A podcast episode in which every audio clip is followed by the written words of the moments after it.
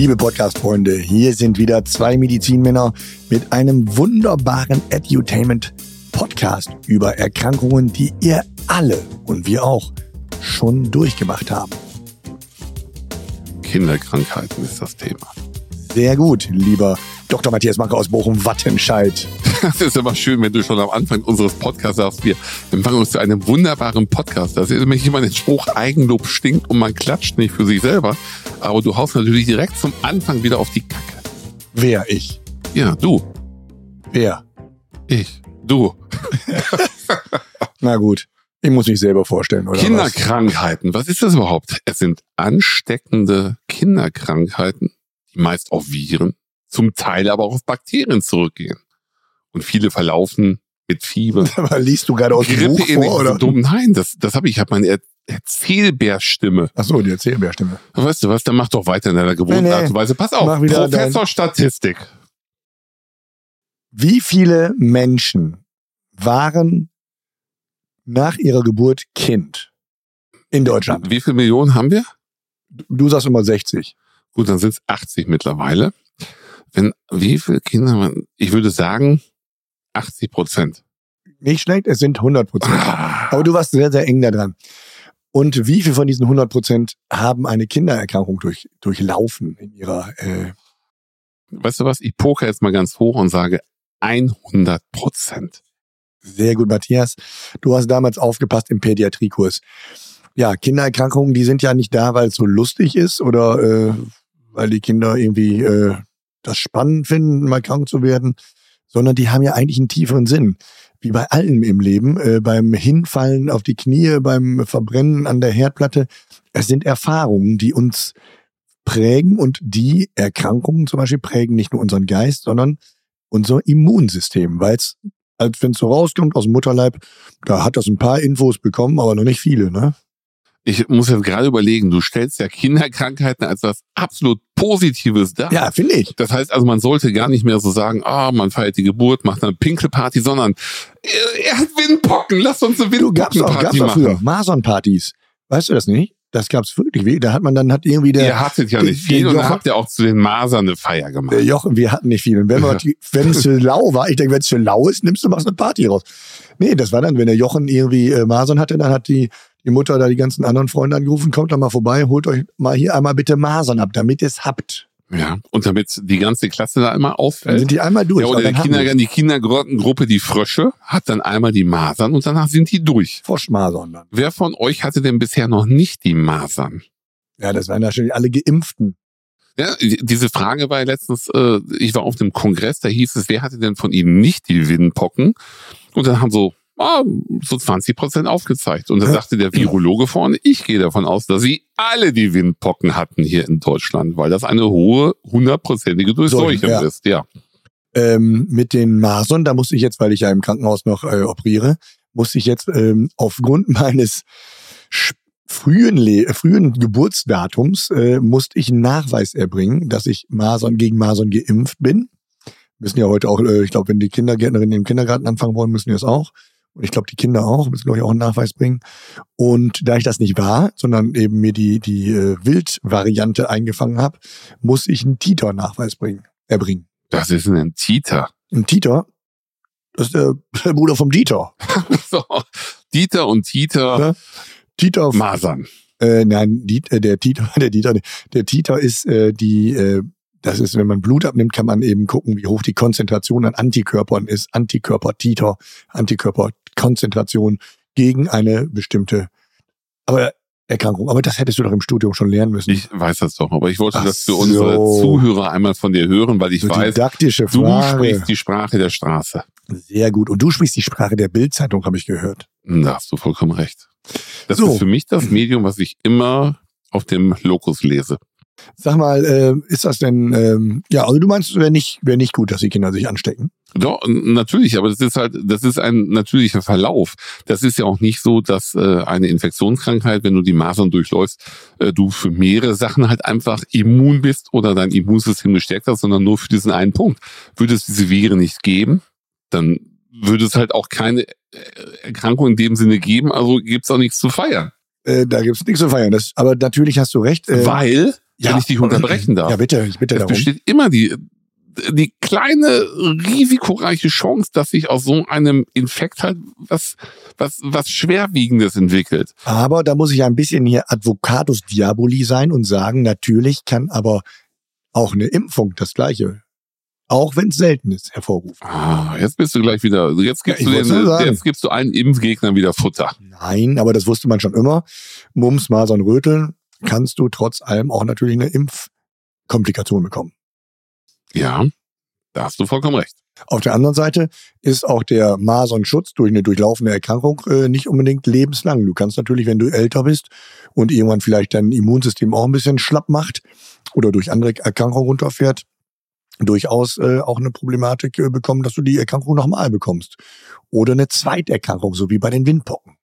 Ja, genau, weil dein Immunsystem im Alter ein bisschen schwächer wird vielleicht, weil aber auch dein Körper durch Stress halt einfach auch geschwächt ist. Und wenn diese Faktoren zusammenkommen, dann hast du auf einmal statt äh, hast du auf einmal eine Gürtelrose oder was viel schlimmer ist, ein Zoster, Was vielleicht dasselbe ist. was vielleicht dasselbe ist. Nur Zoster, damit Gürtelrose. Ja, ich, ich hatte heute noch Patientin, die hatte dann so kleine Fleckchen am Kniegelenk. Mhm. Und die war, da hatten ihr weh halt. Und ähm, da habe ich an, an Gürtelrose gedacht und dann sagte sie, sie war schon beim Hautarzt und der sagt, das ist eine Gürtelrose. Also die Gürtelrose verläuft ja bekanntermaßen entlang von Nerven. Ne? Entlang von Nerven. Äh, Dermatomen. Na, nicht unbedingt Dermatom, mehr Nerv. Ne? Mhm. Wenn du, du hast ja häufig die Herpes zoster äh, oder Zoster oticus im Gesicht, dann hast du es wirklich da im Gesicht in, an einem Nerven entlang oder klassischerweise am Rücken, dann läuft es ja wirklich quasi einem Nerven, dem, was weiß ich, dem äh, Interkostalnerv Nummer 5 entlang zwischen der vierten und fünften Rippe, genau da durch. Äh, aber das habe ich, da gebe ich dir recht, das hast du natürlich nicht, wenn du eine Impfung hast. Ne? Wenn du äh, die, die echt äh, die Wildvariante bekommst, die lagert sich ja in diesen Ganglien, in diesen, in diesen Nervenknötchen ab und schlummert dann die nächsten 60, 70 Jahre lang. Und dann irgendwann klopf, klopf, ich wach mal auf, kann es Ärger geben. Genau. Und auch wenn wir bei dem Thema Kindererkrankungen sind, ist es wichtig, beim älteren Menschen würde ich diese Impfung präferieren. Ja, ja, ich, hatte letztens, ich hatte letztens eine Patientin kennengelernt, die ist 35. Die hat eine Zosternoralgie, die nicht weggeht. Die nimmt stärkste Schmerzmittel. Die, die ist aber, die hat tagtäglich Schmerzen. Ja, Auf einem absolut. Level, ja, äh, 10 maximaler Schmerz fährt die immer 12. Das sieht man ihr nicht an. Aber man glaubt das. Die ist im Alltag eingeschränkt. Das geht letztendlich nicht. Und wenn man so einen Menschen sieht, dann weiß man, dass man seinen älteren Bekannten und Verwandten empfiehlt, lass dich bitte nochmal impfen. Also Lymph, Lymph äh, Quatsch, äh, Impfung absolut wichtig und Neu äh, Nervenschmerzen sind wirklich echt ekelhaft. Ne? Und ähnlich ist es ja auch mit der Polio-Impfung, also mit der äh, äh, ähm, Kinderlähmung? Kinderlähmungsimpfung, äh, die ja wirklich ja schon lange eigentlich als ausgerottet galten, aber dann dann doch irgendwo wieder aufgeflockert sind. Und da ist natürlich auch noch eine Gefahr. Ich weiß gar nicht, früher gab es ja dieses Zuckerklümpchen, ne? Äh, Sabin-Impfung hießen die, glaube ich, da gab es zwei Impfungen und ich weiß gar nicht, ob es heute noch so ist. Früher wurde wirklich der abgeschwächte Wildstoff wurde geimpft und dann gab es die Gefahr, dass eben die Eltern sich auf der Toilette angesteckt haben bei den Kindern. Und wenn die Eltern nicht geimpft waren regelmäßig und das ist auch so ein bisschen mein Credo äh, bei diesen Impfungen, die müssen, die meisten müssen so nach zehn Jahren wieder aufgefrischt werden, dass man es nicht vergisst, auch wenn man 40, 50, 60 ist und sagt, ach nee, die muss man wirklich zehnjährig auffrischen, damit man wieder alle nicht sich sowas, also wenn so ein Kind so Dinger bekommt und scheidet es äh, durch die ähm, eine Toilette wieder aus, können die Eltern sich theoretisch dran anstecken und da gibt's seltene, aber gibt's Geschichten von von äh, für Eltern, die auf einmal im Rollstuhl gelandet sind, äh, weil sie sich an der Kinderschutzimpfung, Kinderlähmungsimpfung der Kinder angesteckt haben. Heftig. Unglaublich. Aber ist so. Deswegen teile ich mit meinen Kindern keine Toilette. Du bist ein sehr, sehr Die weiser Mann. müssen raus in den Garten aufs Plumpsklo. Das härtet sie auch nur ab. Jetzt kann man ja theoretisch, könnte man ja die ganzen äh, Husten, Schnupfen und sonstigen Viren da alle durch äh. Ähm, wie ist denn das überhaupt? Warum fiebern die Kinder denn immer so häufig dabei? Was ist denn das für eine Reaktion? Warum, wenn die jetzt irgendwie eine ähm, Halsentzündung haben, Scharlach oder sonst irgendwas, und dann gehen die so hoch mit der Temperatur? Muss das sein oder kann man auch eine Entzündung bekommen ohne irgendwie Fieber? Also Das ganze System läuft ja auf Hochtouren. Die Immunabwehr ist gestärkt, die Entzündungskaskade wird runtergegangen. Du, du siehst halt, ähm, Ähm, er guckt mich an und sagt, ja, ja, erzähl du mal letztendlich halt, ja. Also ich weiß, dass ich sofort hingeeilt bin und kalte Wadenwickel gemacht habe, um das System ein bisschen runterzufahren. Und warum fährt das hoch? Das ist die Immunantwort. Das ist die, eine gute Antwort. Das haben wir in den letzten drei Jahren gelernt. Das ist die Immunantwort. weil das, weil das so ist. Das ist meine Lieblingsaussage. Weil das so ist. Und stell keine Fragen. Warum ist das so? Weil das so Warum ist. das ist so? Die äh, Antwort ist die, dass äh, teilweise auch bei bakteriellen Infektionen ähm, Stoffe bis ins Gehirn gehen und an der quasi an der zentralen Einstellung des Thermostates, wie hoch soll meine Körpertemperatur sein, drehen die. Und dann geht das eben so, dass auf einmal normalerweise 36,6 meinetwegen. Und diese Stoffe verändern das normal Null und schieben das auf 39. Und das ist auch der Grund, dass auf einmal die Normaltemperatur auf 39 eingestellt wird. Du hast aber noch deine 36. Und dann denkst du, oh, mir ist aber kalt. Deswegen, deswegen, äh, du hast aber äh, die Normaltemperatur auf 36 eingestellt, hast aber jetzt auf, äh, Entschuldigung, die Normaltemperatur ist 36, du hast eingestellt 39 als normal, die neue Normalversion, dann bist, ist dir relativ zu kalt. Das ist der Grund, dass man oder weswegen einem kalt ist, wenn man Fieber bekommt. Und das ist eben die Reaktion, dann geht eben durch äh, Muskelreaktion äh, und, und, und eben die Temperatur weiter hoch und man glüht richtig. Ja, sollte man denn abkühlen und, oder sagen, komm, das ist so, wie es ist, da musst du jetzt durch, schwitze deine Erkrankung schön aus.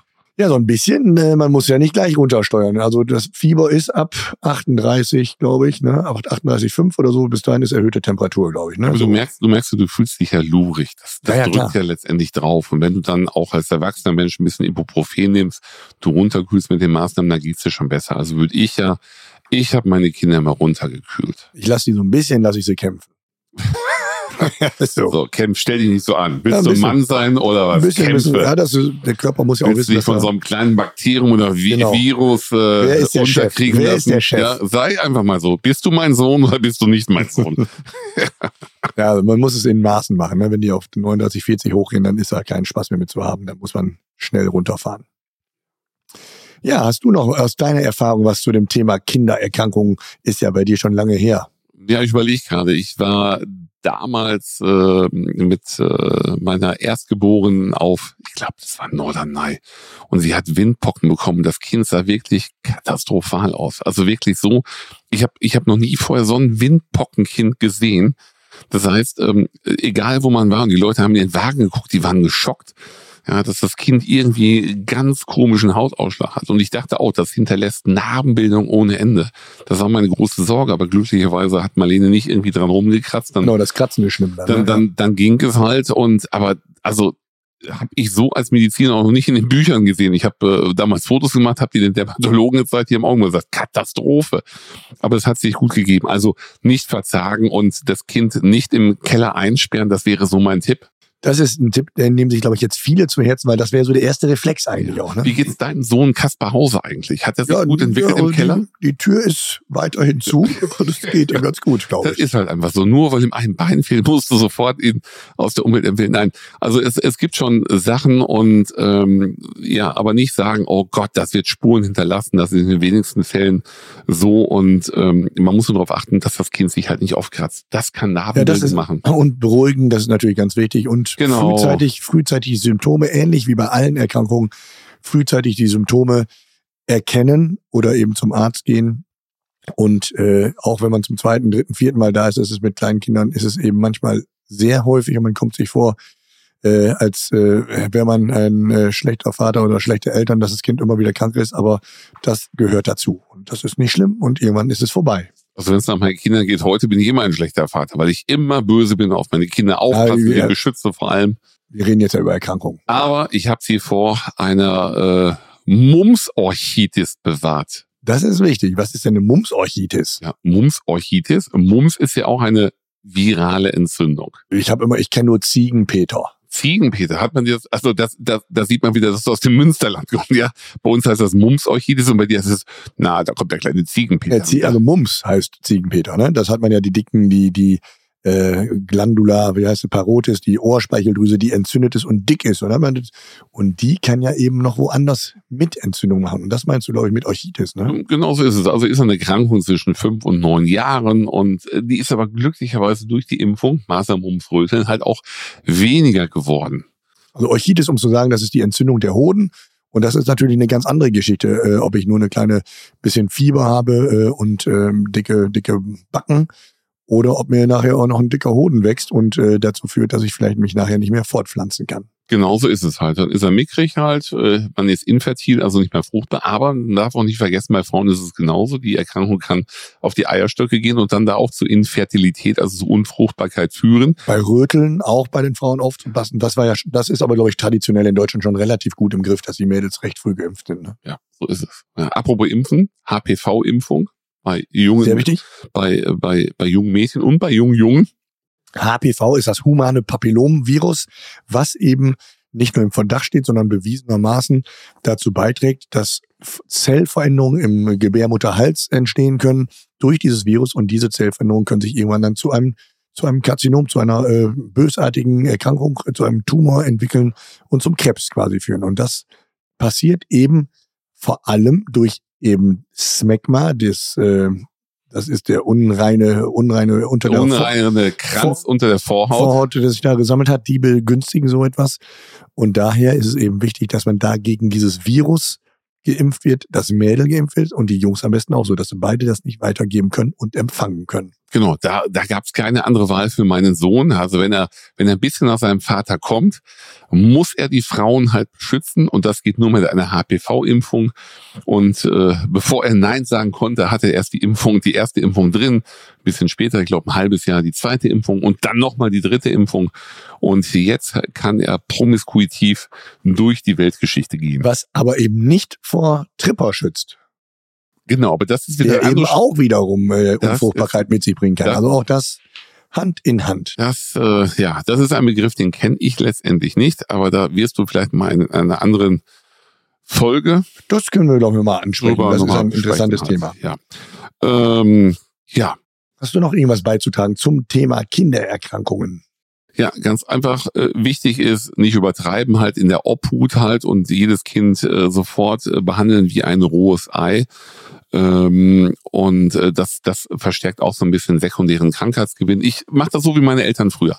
Die haben gesagt, ah, wenn du nicht in die Schule gehst, kannst du auch nicht Computer spielen. Ja, dann bleibst du die ganze Zeit liegen. Heutzutage heißt das nicht mehr am Smartphone, nicht mehr am Rechner oder, oder nicht mehr am Tablet halt. Und wer krank ist, ähm, ja, der ist halt krank und der soll sich ausruhen, weil im Schlaf stärkt sich der Körper. Genau, man wird wieder gesund und wächst und das ist wichtig, dass das funktioniert und äh, die kleinen Organismen stärker gestärkt aus der Erkrankung hervorgehen und die nächste Erkrankung eben mit einem starken Immunsystem niederschlagen können. Genau, und wir beiden kleinen Organismen werden jetzt auch unseren Körper stärken, indem wir ein bisschen essen gehen. Ich würde dich einladen zu einer Currywurst Pommes Mayo ja, hier am Holzkohlegrill. Das hört sich sehr gesund an. Ja, dann komm noch mit und äh, wir sprechen noch ein bisschen über unsere Kinderchen zu Hause, die kleinen Racker, die uns so stolz machen seit Jahren. Ich könnte mir nichts Schöneres vorstellen. Jetzt, wo sie nicht mehr bei dir wohnen. Genau. okay, Matthias, wir machen uns auf den Weg. Bleibt uns treu, danke fürs Zuhören und bis zu einem nächsten spannenden Medizinmänner Edutainment Podcast. Tschüss.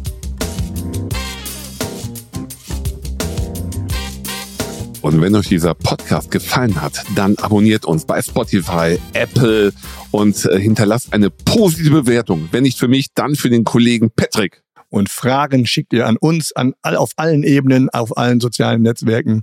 Wir freuen uns über euer Feedback. Alle Links findet ihr in den Show Notes. Wir hören uns.